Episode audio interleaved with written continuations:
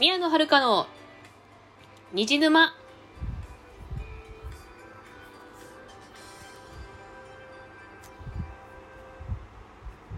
皆さんこんばんは宮野遥です。この番組はオタクがオタクのために布教するオタク向けのラジオです。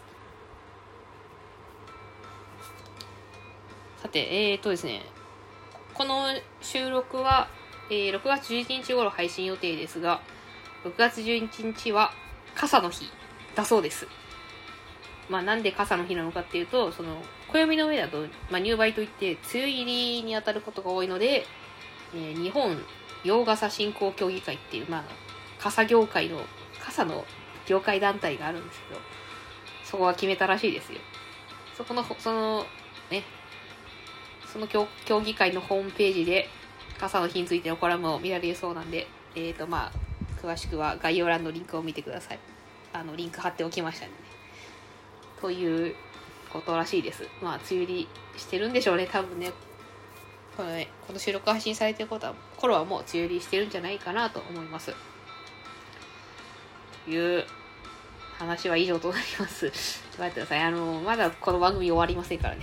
えっとですね、まあ、そんな感じで、6月11日は傘の日なんですけれども、えーっと、今回の、えーっと、テーマは、傘の日は関係ありません。えっと、今回はですね、その本、本屋さんでね、本を買う人は、には共感してもらえるんじゃないかなっていう話をしたいと思います。な、タイトルにもあるんですけどね。何言ってんだよって感じですけどね。あの、本屋に行くと、えー3回に1回はレジに並んでしまう呪いをかけられてる件って。何言ってんだって感じですけどね。これね、マジなんですよ。あの、私、本屋さん好きでですね。で、本も好きなんでね、まあ、結構行くんですね。本屋さん。書店に行くんですけどね、なんかね、行くとね、なんか3回に1回はね、レジ並んでるんですよね。なんか、うん。で、レジに並ぶじゃないですか。でね、いや、1冊じゃちょっと足りねえなと思って、うん1冊、ね、あの、追加するんです。そうすると2冊になるんですよね。だからね、大体2冊は買っちゃうっていう。そういう恐ろしい呪いにかかってるんですよ。呪いじゃねえだろって感じですけど。だから本当にね、恐ろしいんですよ。多分3回に1回レジに並んでますね、間違いなくね。まあさすがに毎回言わないけどね。まあでも3回に1回レジに並んでるね。でね、だいでね、あれですね。まあ、本、あれね、あのーま最近はですね、あのー予約やとか取り置きはね、アプリでやってるんですよ。あの、ホントっていうね、HONTO で、ホントですね。ホントっていうアプリがあるんですけど、あの、そういう書店のアプリがあるんですけど、まあこれポイントも貯まるし、で、予約とか取り置きがね、これはアプリでね、すぐできるんですよ。あの、思い立った時に予約できるんですね。そう。もう24時間予約とか取り置き受け付けてるんで、もう思い立った時、思い立った時にできるから、あれですね、まあ、の漫画の新刊とか出ると、ね、予約 申し込みしちゃうよね。で、まあ、取りに行く。大体、あの、取りに行くことが多いかな。あの、本屋割と寄ることが多いので、まあ、取りに行くんですよ。予約とか取り置きした本で。取りに行くんですよ。で、取りに行くと、なんか、これ、予約したんだけどで一人だけじゃもったいないなと思って店内見るんですよで店内見るとあこれ買おうって思っ買っちゃうから増えてくんですよね。なんか予約しちゃう2冊なのにレジに並ぶ時は3冊になってるとか3冊だったらまだマシやけどなんか5冊になってるとかよくある。よくありますよそういうのね。先月なんかもねあの5冊とね予約と取り置きを5冊したんです。5冊頼んだんです。でそれ取りに行った時にやっぱ同じことをやって、プラス1冊追加になって6冊買ったことありますね。そういうことをね、しちゃうからね。あの紙の本めっちゃ溜まってるんですね。うちにね、300冊ぐらいありますね。紙の本が。ね、でね、本棚もね、やっぱ入りきれないんで、なんかいろんなとこに、もう本棚もちゃんと入ってないっていう。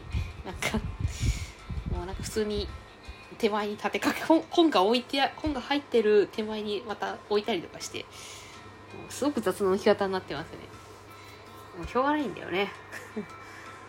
紙で買っちゃうからね。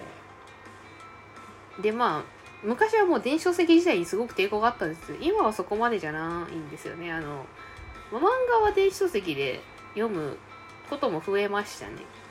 なんですけどねなんかねだろうね。やっぱ活字をね電子書籍読むのはまだなんかちょっと抵抗があるなっていう感じがしますね。やっぱ活字だとね、まあ、どうしてもねやっぱそれなりに量があるじゃないですか。だからねちょっとやっぱ端末で見るのは疲れるんです。漫画は抵抗ないのになんでやった話なんですけど。まあでもうんそうなんです。なんであとページ多かったりするとやっぱ紙の方がいいかなっていう風に感じますね。なんでだんだんね紙の本が増えていくっていうね感じですね。でねあのそうやっぱさ本屋に行くとねレジ並んじゃうから積んどくがねまああのどんどん増えていくんですよ。積んどく減らないんですね。あの積んどくがゼロになったことは一回もないですね。あの積んどくを消化するとまた増えるっていうそういう現象がたびたび起こっておりますね。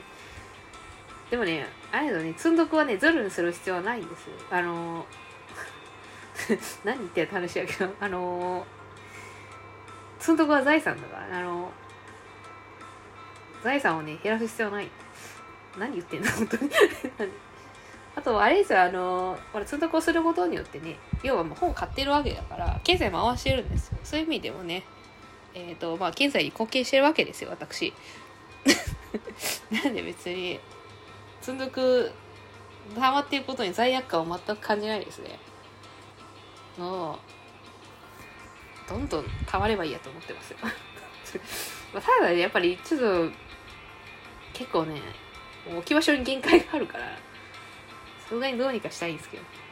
ただねまああの、まあ、置き場所をどうにかしたいと思って置き場所どうにか確保しようと思ってね。